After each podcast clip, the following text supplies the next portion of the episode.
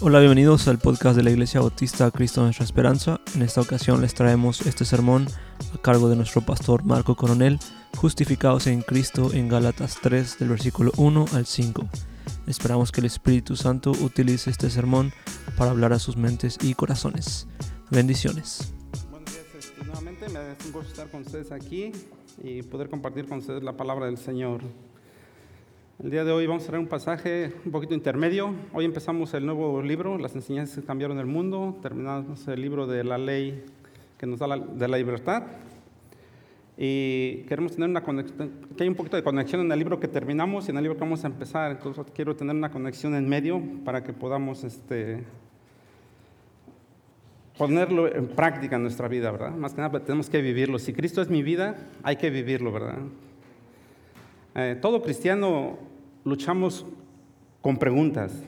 Y una de las preguntas que luchamos como cristianos es, ¿cómo la ley del Antiguo Testamento, o la ley moral, o los diez mandamientos de Dios se relacionan con mi vida? ¿Cómo podemos saber qué tan importante son los diez mandamientos actualmente en la vida del cristiano? Bueno, pues como ya aprendimos en el libro de la ley de la libertad, hay cinco razones, ¿verdad? Eh, los que las hayan recordado, espero que lo recuerden. Entonces, son, había cinco razones por las cuales vemos que en la actualidad los diez mandamientos, la ley moral de Dios, sigue vigente para nosotros como los creyentes. Porque cuando Dios nos dio esta ley, Dios no nos la dio pensando en que nosotros íbamos a cumplirla, sino nos la dio el Señor para poder ver que nuestros corazones son malos y somos perversos y somos pecadores.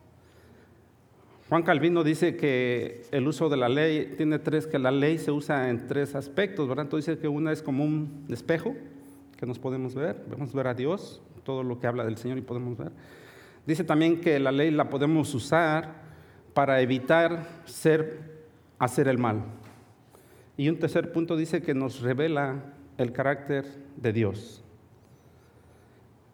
Eh, Romanos 3:20 nos dice, porque las obras de la ley Ningún ser humano será justificado delante de él, pues por medio de la ley viene el conocimiento del pecado. ¿verdad? Entonces vemos que los diez mandamientos, ¿y cómo los aplicamos? Bueno, si nosotros hacemos preguntas a gente, a las personas, si les preguntamos, si tú te mueres en este momento, ¿qué pasaría? Y las respuestas de muchas personas, incluso de muchos creyentes y algunas personas de los que estamos aquí, ¿cuáles son nuestras respuestas? Me voy al cielo, pero yo preguntaría, ¿y por qué te vas a ir al cielo? ¿Y cuáles son nuestras respuestas que oímos de algunas gentes o cuáles son algunas de nuestras respuestas? Porque soy buena persona, porque hay otros que son peor que yo, porque yo no mato, porque yo no robo, porque yo no cometo adulterio. Entonces queremos y decimos que queremos ir al cielo en base a que somos, obedecemos los diez mandamientos, o sea, que es por obras, ¿verdad? Y realmente nosotros como creyentes, como cristianos, son unas respuestas que damos equivocadamente a veces. Y a veces la gente nos pregunta, bueno, ¿y qué va a pasar contigo cuando mueras? nuestra respuesta es que yo me voy a ir con el Señor Jesucristo porque Él es mi vida, porque Él murió por mí, Él, hizo, Él vino, me rescató, Él me redimió, entonces Cristo es mi vida, Cristo es mi todo, ¿verdad? Pero esto no es nuevo en la actualidad, mis hermanos. Esto es algo que se viene arrastrando a través de toda la historia del ser humano. Y precisamente hoy quiero ver cómo vamos a ir a Gálatas, precisamente porque eh, los Gálatas, en su primer viaje misionero, Pablo les había evangelizado y los había alcanzado y les había mostrado cuál había sido la obra de Cristo para rescatarlos y muchos de ellos creyeron y se convirtieron a Cristo. Tanto fue así que muchos fueron llenos del Espíritu Santo y empezaron a creer en Jesucristo. Muchas veces nosotros, y en la actualidad hay mucha gente que hace lo mismo. Se nos presenta el Evangelio, aceptamos a Cristo, es mi Señor y mi Salvador, Él murió por mí y todo. Pero aún en la actualidad nosotros seguimos a veces luchando con estas mismas preguntas. Aún como creyentes. ¿Cómo soy yo delante de Dios? ¿Cómo está mi vida delante de Dios? ¿Cómo soy justificado yo delante de Dios? Bueno, pues nosotros somos justificados delante de Dios precisamente por la obra de Cristo y no por nuestras obras. Acabamos de terminar el libro de los diez mandamientos y fue un libro que pude ver que algunos creó mucha inquietud en nosotros. Pero ahora yo creo, yo quiero ver que esa inquietud que provocó en nosotros la llevemos a vivirla y no nomás haya sido algo momentáneo, algo que experimentamos como le pasó a los Gálatas. Los Gálatas, cuando Pablo les presentó el Evangelio, ellos aceptaron y empezaron a vivir. Entonces Pablo va a darles una explicación a los Gálatas y les va a dar, y Pablo va a apelar a presentarles unas respuestas con su misma experiencia que ellos han vivido. Por eso es que el día de hoy, al traer este pasaje, yo quiero que ustedes, a la luz de estas preguntas, puedan ver si estamos como los Gálatas en aquel tiempo. Son preguntas que Pablo les va a hacer para que en base a lo que ellos han vivido creyendo en el Evangelio, ellos puedan responderse a sí mismos. Pablo en el primer capítulo del 1 y el capítulo 1 y el capítulo 2, él define lo que es el Evangelio en el libro de Gálatas. En el capítulo 3 y 4, Pablo defiende, explica el Evangelio. Y del 4 al 11 al 6, Pablo va a hacer la aplicación de lo que es el Evangelio en cada una de las personas. Entonces Pablo va a apelar a la experiencia que han vivido los Gálatas como creyentes, como cristianos. Y esto mismo se aplica para nosotros en la vida actual, mis hermanos. Entonces, vamos a orar. Mi buen Señor Jesús, tú que eres el Todopoderoso, tú que eres soberano, pedimos en este momento, Señor, que este lugar sea, está siendo lleno por tu Espíritu Santo, Señor. Pedimos para que tu palabra, Señor, pueda ser expuesta a como tú deseas, Señor. Sabemos que tu mensaje es mejor que, la persona que yo mismo, Señor. Pido para que seas tú obrando primeramente en mí, Señor, para que traiga palabras para edificar tu casa. Pido por cada persona que está aquí presente, Señor, para que tu palabra, Señor, caiga en esa tierra fértil, Señor, esa tierra, Señor, que, que nos redarguye, nos enseñe, nos instruye, Señor. Pido para que tu Santo Espíritu obra en cada uno, Señor, y cuando salgamos de este lugar, Señor, salgamos, Señor, preguntándonos y diciendo qué nos has dicho tú el día de hoy a través de tu palabra. Pedimos, Señor, por, por este tiempo, Señor, que sea para tu honra y para tu gloria. Damos gracias y pedimos esto en nombre del Señor Jesucristo. Amén. Entonces vamos a leer, vamos a leer Gálatas 3 del versículo 1 al versículo 5. Son cinco versículos que son preguntas. Cinco versículos y son cinco preguntas. Entonces vamos a ir cada versículo por versículo, vamos a leer la pregunta que dice. Entonces la palabra del Señor dice, Oh Gálatas insensatos, ¿quién os ha fascinado a vosotros ante cuyos ojos Jesucristo fue presentado públicamente como crucificado? Entonces aquí, esto es lo único que quiero averiguar de vosotros. ¿Recibiste el Espíritu Santo por las obras de la ley o por el oír con fe? Tan insensatos sois, habiendo comenzado por el Espíritu, ¿vas a terminar ahora por la carne? Habéis padecido tantas cosas en vano, si es que en realidad fue en vano. Aquel pues que os suministra el Espíritu y hace milagros entre vosotros, lo hace por, las obras de la ley o por el oír con fe. Entonces aquí vamos a la pregunta número uno y está en el versículo uno, ¿verdad? Dice, oh Gálatas insensatos, dice, ¿quién os ha fascinado? Ante cuyos ojos Jesucristo ya fue presentado como crucificado. Los Gálatas, en el primer viaje, como les decía, en el primer viaje, Pablo les presentó el Evangelio y los Gálatas creyeron. Entonces ellos vivían una vida de creyentes, de cristianos. Pero Pablo viene y les habla y les habla y los, los va a regañar. Esta es, esta es una carta que es de, de reprensión. Podemos ver que cuando empieza en el capítulo 1, Pablo no empieza haciendo acción de gracias con un saludo amable. Pablo desde que empieza en el capítulo 1, Pablo empieza y empieza molesto porque este, Pablo está molesto con los Gálatas y por eso les llama insensatos. En otra palabra les llama que son los imprudentes. ¿Por qué? Porque los Gálatas tenían mucho conocimiento, pero ellos eran muy indecisos en ciertas cosas. Tenían conocimiento, pero eran muy variables en su tipo de personas. Pablo los empieza a reprender y les dice insensatos.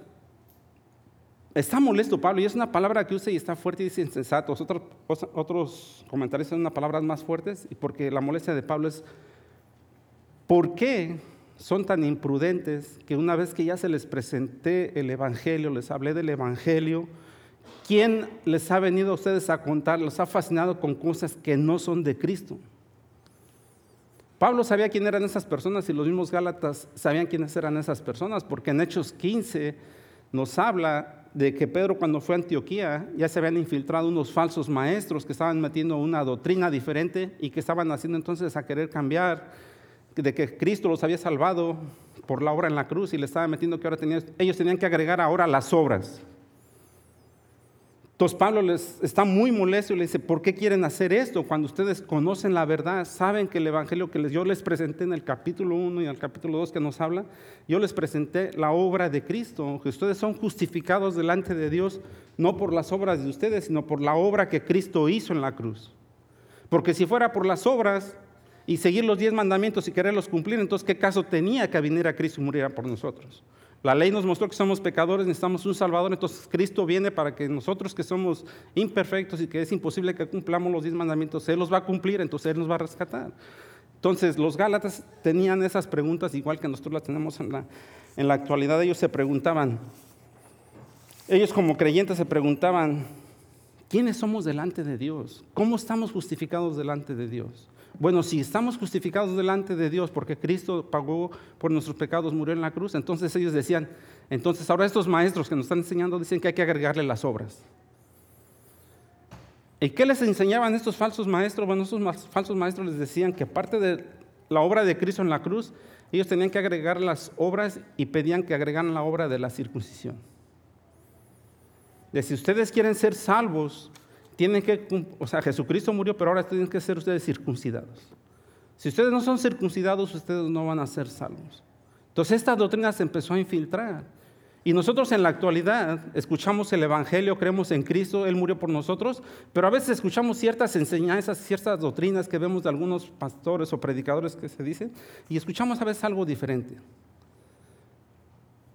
¿Y qué pasa? Que nos empiezan a inquietar. Yo recuerdo hace algunos años, cuando salió la película del Código da Vinci, se llamaba, fue una película que incluso en México se prohibió. ¿Por qué?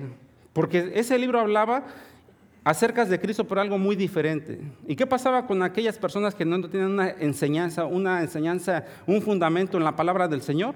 ¿Qué pasó con su fe? Se tambalearon y se movieron y decían, ¿qué creemos ahora? Pero una vez que nosotros conocemos y se nos presenta el Evangelio, sabemos que la obra de Cristo es suficiente. Porque Timoteo nos advierte de esto en el capítulo 4, versículo 3, nos dice, se los voy a leer porque me gusta y, y esto...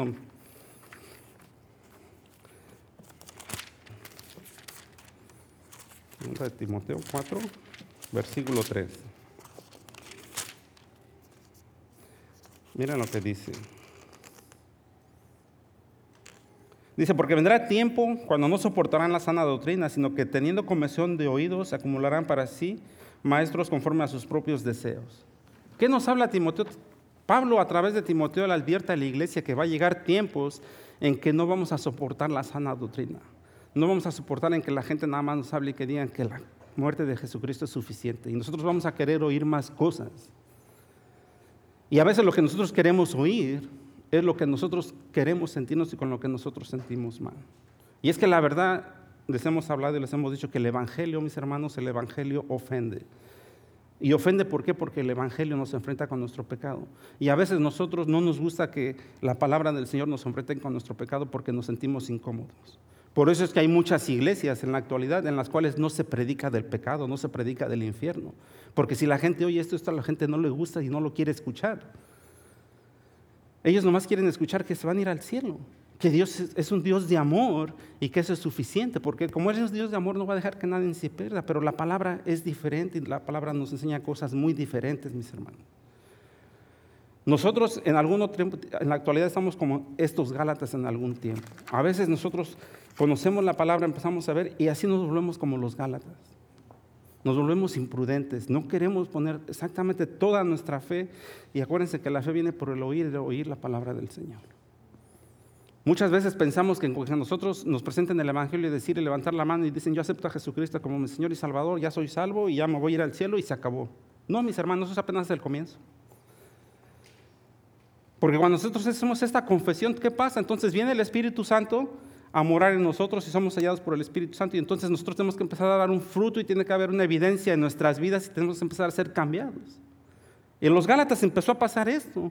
Pero ¿qué pasó? Que se infiltraron malos maestros que les enseñaron malas enseñanzas y ellos al tener, no tener su fundamento en la palabra, no tener estar bien firmes, empezaron a moverse, lo mismo que les digo que pasó con este libro cuando se presentó y nos presentaron algo, cosas muy raras.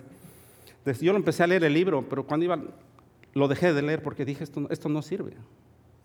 Pero hay una gente que les inquieta y quieren saber, pero no buscan más, ¿verdad?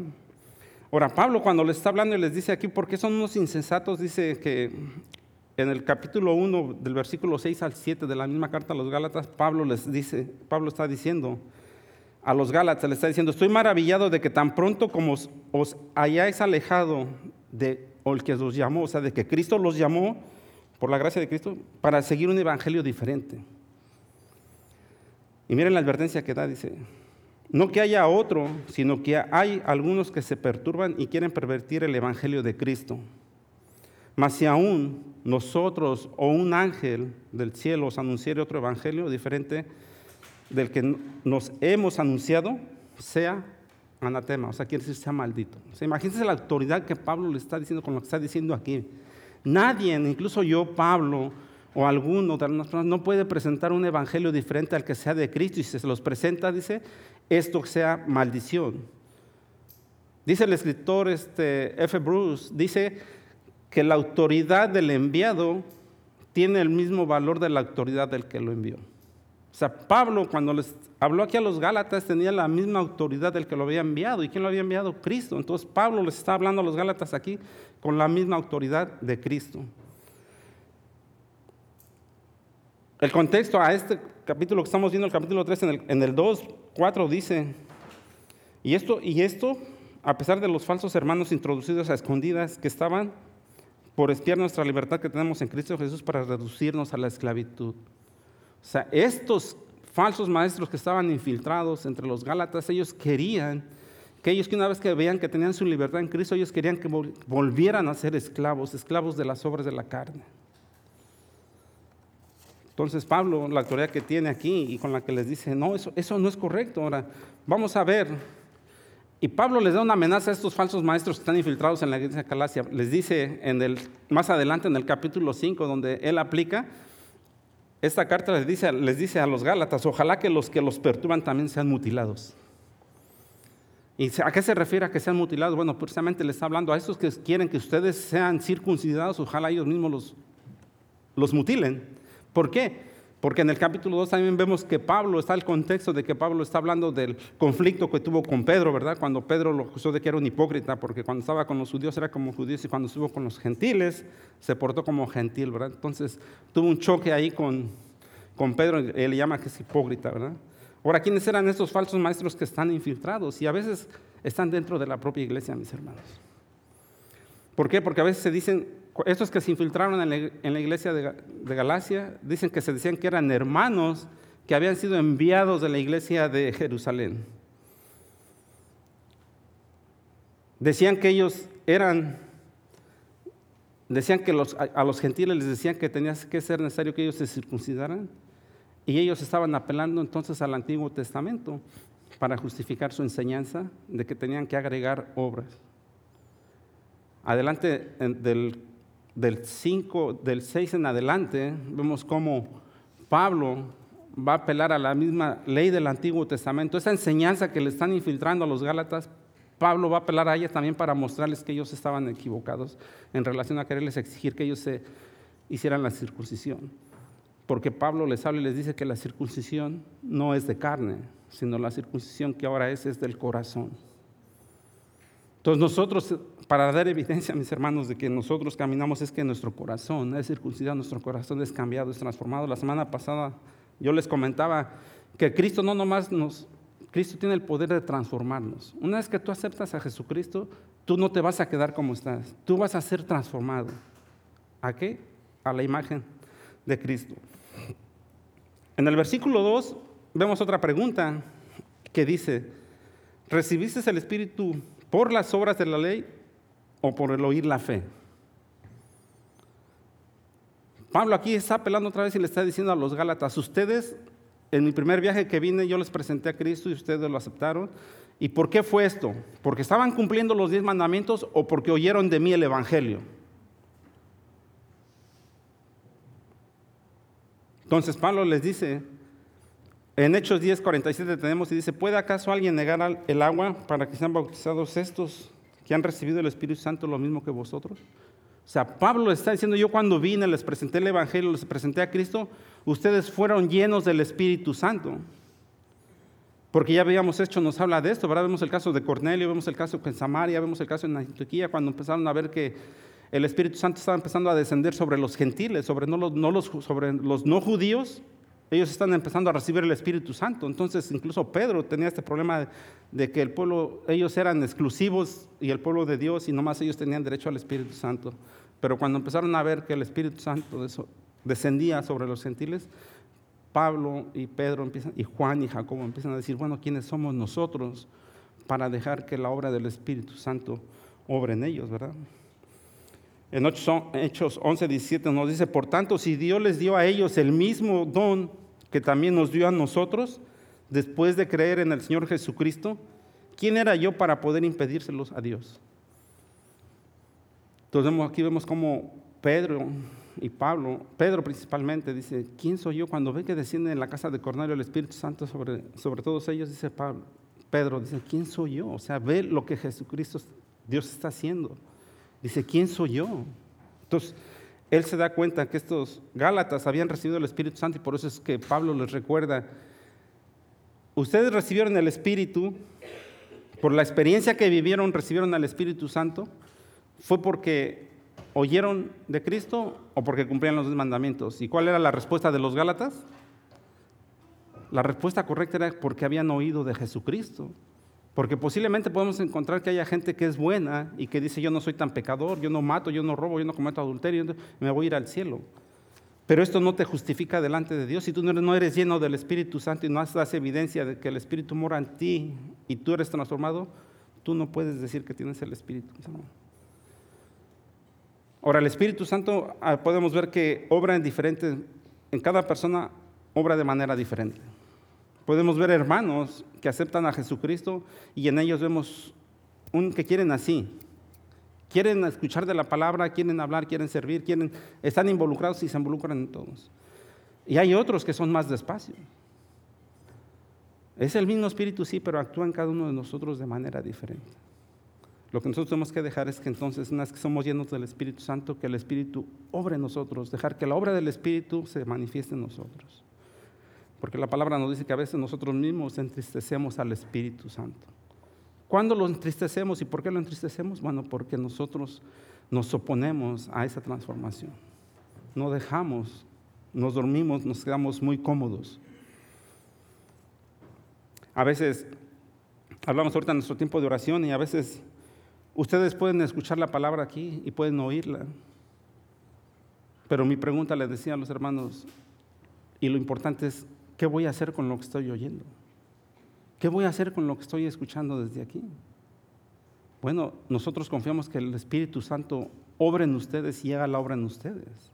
Por eso cuando oramos pedimos que cuando salgamos de aquí, no salgamos como entramos, sino salgamos realmente que la palabra del Señor penetre en nosotros y salgamos meditando y pensando y en la semana llevar la palabra y decir, ¿qué voy a hacer con lo que escuché yo el día de hoy? No seamos insensatos como estos Gálatas. Nosotros tenemos que empezar a practicar, mis hermanos, a no ser, hay que ser prudentes.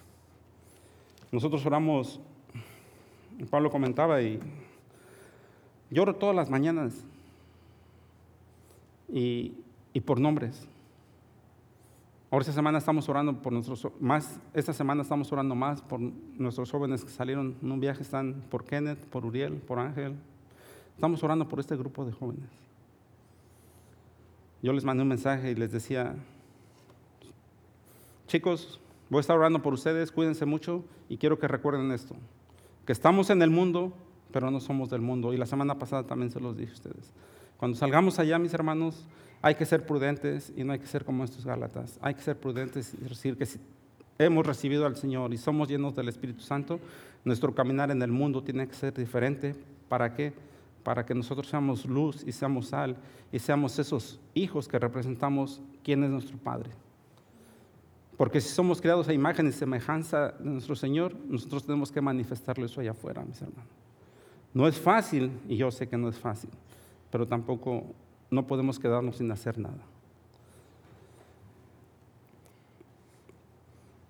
En Hechos 15:8 dice, Dios que conoce el corazón le dio testimonio dándoles el Espíritu Santo, al igual que nosotros.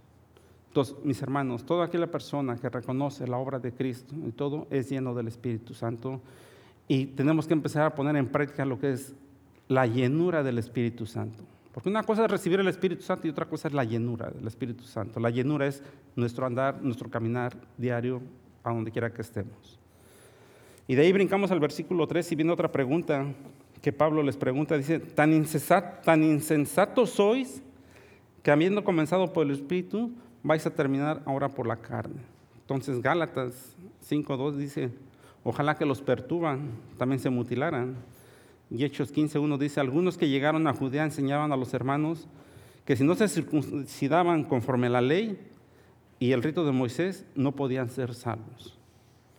Entonces vemos como Pablo aquí les vuelve a decir, no sean insensatos, ustedes han recibido el Espíritu Santo y no vuelvan a la carne, no vuelvan atrás, simplemente crean en la obra que Cristo hizo, porque si quieren volver a la carne, entonces es en vano la venida de nuestro Señor de Jesucristo. De en vano Él murió en la cruz. Y Pablo les dice en Gálatas 6, cuando les dice también, hace la aplicación, les dice, porque ni aun los mismos que son circuncidados guardan la ley pero ellos desean hacer a vosotros circuncidar para la gloria de la carne y para la gloria de ustedes. Nosotros cumplir la obra, las obras, mis hermanos, lo único que estamos buscando es que nos queremos gloriar en nosotros y pensar y que nosotros sean y diga la gente que nosotros somos buenas personas. Y eso es lo que nos hace caer muchas veces, es que caigamos en lo que es el legalismo. Yo no hago esto porque esto delante de la sociedad me hace ser alguien mal y no lo estamos haciendo porque lo manda la palabra. O a veces nos volvemos tan legalistas porque quiero agregarle algo más. Entonces aquí Pablo está regañando a los Gálatas y dice, no tiene caso, si ustedes han comenzado por el Espíritu, no tienen por qué volver a la carne. Yo en algún tiempo, ya se los he dicho algunas veces, que a veces somos cristianos frustrados porque estamos en la iglesia y estamos, y estamos siendo transformados. Y a veces cuando recordamos nuestra vieja naturaleza, cuando recordamos nuestra vida anterior, decían, ay, pero si yo fuera, si yo hacía esto, yo me sentía tan feliz y ahora tengo que hacerlo porque la palabra me dice y eso crea en nosotros una frustración por recordar y no hacer lo que practicábamos en el pasado. Pero yo les digo, mis hermanos, que esto es una esclavitud. Porque si Cristo es mi vida, lo que cantamos, si Cristo es mi gozo, si Cristo es mi todo, yo tengo que hacer todo lo que Él me pide y no satisfacer a mi carne. Hay un antecedente que tiene aquí en Gálatas 2, 20 y todos lo conocen. Dicen que ahora ya no vivo yo, sino que Cristo vive en mí. Y nosotros cuando vemos esto, que si Cristo vive en mí, entonces, ¿qué me está diciendo este versículo? Que si yo estoy crucificado con Cristo, entonces yo fui a la cruz. No, Cristo fue a la cruz por tus obras. Y lo que tienes que hacer es tú gozarte en el sacrificio y no vivir en la carne. Pero muchas veces decíamos nosotros vivir lo que es la carne. Por eso aquí le está hablando Pablo a los Gálatas, no vuelvan a lo carnal, sino manténganse en lo espiritual. Y nosotros produce eso a veces, eso nosotros, que cuando recordamos si la vida que teníamos anterior era mejor que la era más alegre mi vida, me gustaba hacer eso, pero yo preguntaba, ¿le agradaba al Señor? No. Entonces, ¿a quién se trata de agradar? ¿Para qué sirve la ley? ¿Para agradarme a mí o agradarle al Señor? Lo que el Señor me enseña es para el Señor, mis hermanos. Por eso dice el mismo Gálatas, ya sea que viva, lo que ahora vivo en la carne no sea para mí, sino sea para la gloria de quién? Para la gloria de Dios, ¿verdad? Ah, en Romanos 2, 28, 21 dice, porque no es judío el que en el exteriormente, ni la circuncisión es la externa en la carne. El 21 dice, pues es judío el que lo es en el interiormente, y la circuncisión es la del corazón por el espíritu, no por la letra, la alabanza del cual no procede de los hombres, sino de Dios. Entonces aquí vemos cómo Pablo en Romanos también les escribe. Recordamos que Pablo, todas las cartas que escribió a las iglesias, era porque había un problema.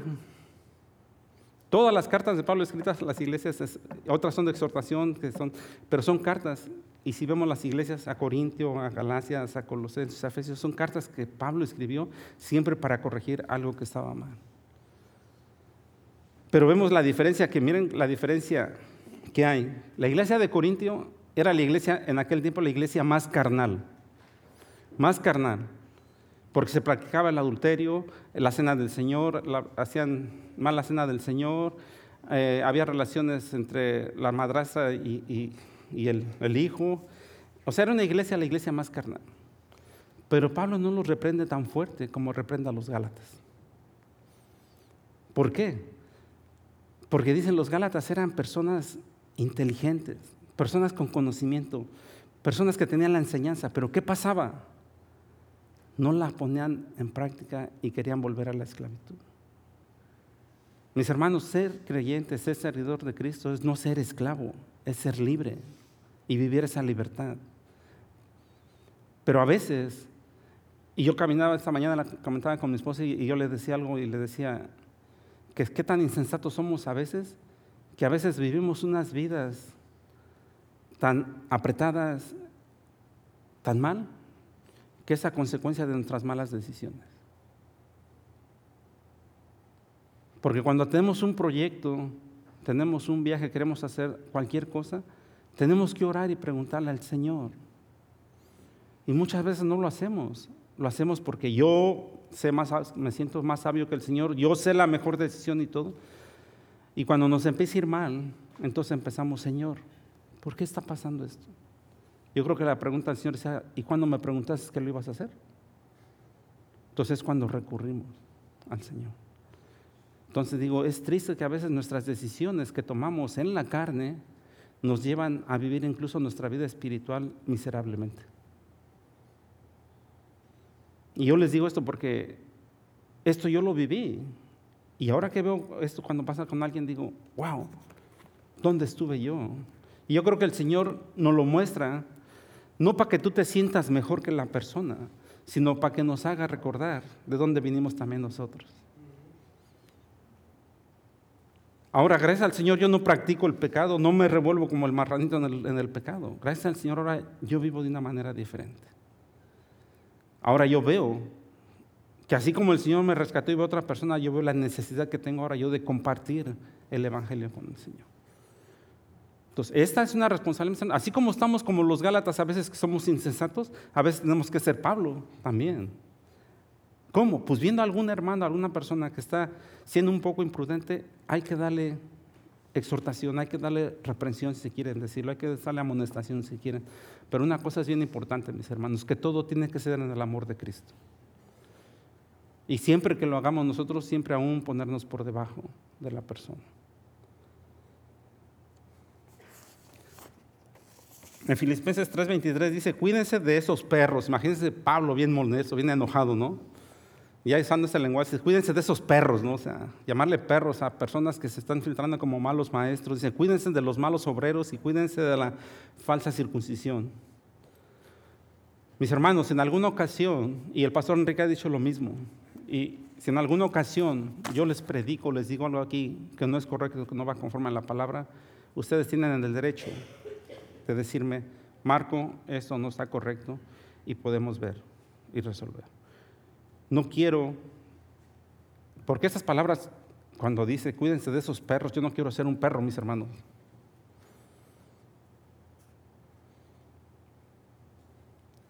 A estar acá es una responsabilidad muy grande, mis hermanos. Porque por cada palabra que sale ahorita de mi boca, yo soy responsable delante del Señor.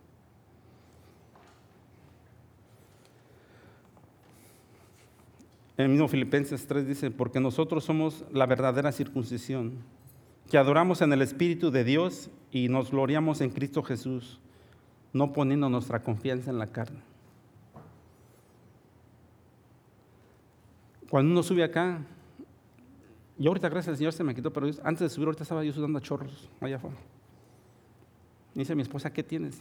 no sé, le dije, no traje ni pañuelo, ahora se me olvidó mi pañuelo, pero estaba yo sudando ahí y iba a preguntar si a no habíamos prendido los aires, pero creo que era yo. Y, ¿Y por qué me pasaba eso? Porque siento la responsabilidad que tengo yo al subir acá, mis hermanos. Pero una vez que tenemos esa responsabilidad, lo que dice Bruce, la autoridad que se le da al enviado es la misma autoridad del que lo envió. Entonces nosotros en ese contexto, nosotros nos atrevemos a veces a hablarle en el contexto que nos dice la palabra de la autoridad. Yendo al versículo 4, hay otra pregunta. Y dice, ¿habéis padecido tantas cosas en vano? Si es que en realidad fue en vano. Entonces, cuando Pablo le está hablando aquí a los Gálatas, dice que lo que han pasado, entonces, ¿por qué hablaba Pablo de esto? Porque Pablo en su primer viaje misionero, cuando salió, él hizo un recorrido y fue por Asia, lo que se llama Asia Menor. Y él fue perseguido, tanto que en Listra, que pertenece a Asia Menor y perteneció en el tiempo a Galacia, dicen que Pablo fue apedreado, que, casi cayó, que fue muerto. Entonces parece ser que por ese tiempo que Pablo le estaba predicando a los Gálatas y en esa parte de ese Mesías, ellos fueron perseguidos por los judíos que eran muy legalistas. Entonces Pablo le está diciendo aquí, todo lo que ustedes sufrieron, lo que pasaron, lo que, cómo nos apedrearon, cómo nos hacían, todo lo que nos hacían, entonces todo eso fue en vano. Dice Pablo, no, o sea, si es que, no, no es en vano. Mi hermano, el que tú te levantes hoy en la mañana y hagas un sacrificio de levantarte temprano y venir a la iglesia, no es en vano. El que lleguemos a tiempo a las nueve o a las diez que va a empezar el servicio y los que llegamos a las nueve que lleguemos, no es en vano. ¿Por qué? Es un sacrificio, pero es un sacrificio que hacemos con gusto, que nos gozamos en el Señor. Dice el Señor que presentemos nuestros cuerpos en sacrificio santo y agradable que es a Dios, ¿verdad? Entonces todo lo que hagamos sea para la gloria del Señor. Que no sea en vano, mis hermanos, no es en vano nada. Estos Gálatas fueron perseguidos, fueron señalados, y no sabemos qué más les pasaron. Lo que sabemos fue lo que le pasó a Pablo. Pero por eso Pablo le está diciendo, todo eso que sufrimos por causa de Cristo, ¿ustedes piensan que fue en vano? No, no es en vano, mis hermanos. Porque recuerden que un día vamos a estar delante del Señor. Y un día nosotros vamos a ir y vamos a entregar coronas delante del Señor. Que todo lo que hicimos dicen que nos va a dar coronas para que las podamos poner a los pies de Cristo. En Hechos 14, donde les hablo de esto, que dicen en Hechos 14, del 4 al 5, dice, pero la gente de la ciudad estaba dividida. O sea, cuando Pablo estaba predicando en estas partes de Galicia, dice que se dividió, y gente que creía y gente que no creía. Y dice que unos estaban con los judíos y otros estaban con los apóstoles. Pero cuando los gentiles y los judíos con sus gobernantes prepararon de antemano para maltratarlos y apedrearlos. Esto no fue nuevo para nosotros los creyentes o para el tiempo de los creyentes en este tiempo de Galacia, porque para nuestro mismo Señor Jesucristo no fue diferente.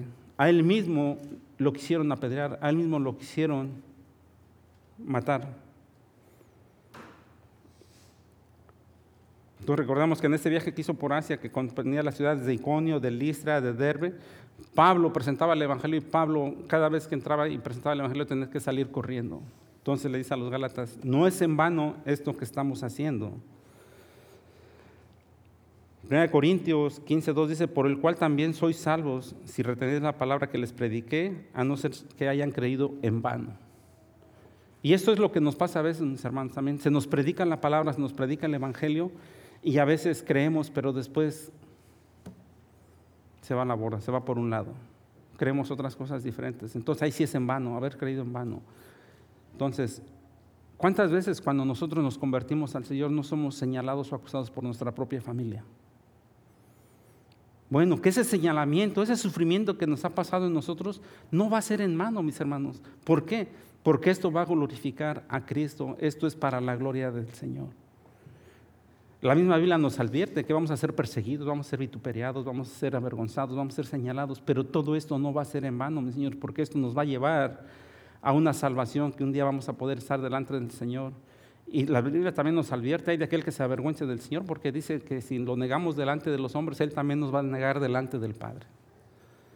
Entonces vemos cómo por un lado siempre la Biblia nos da algo, pero también nos da una advertencia. Y a veces nosotros más queremos ver lo bueno, queremos recibir ¿verdad? Eh, eh, las bendiciones, pero ¿qué hay de las correcciones?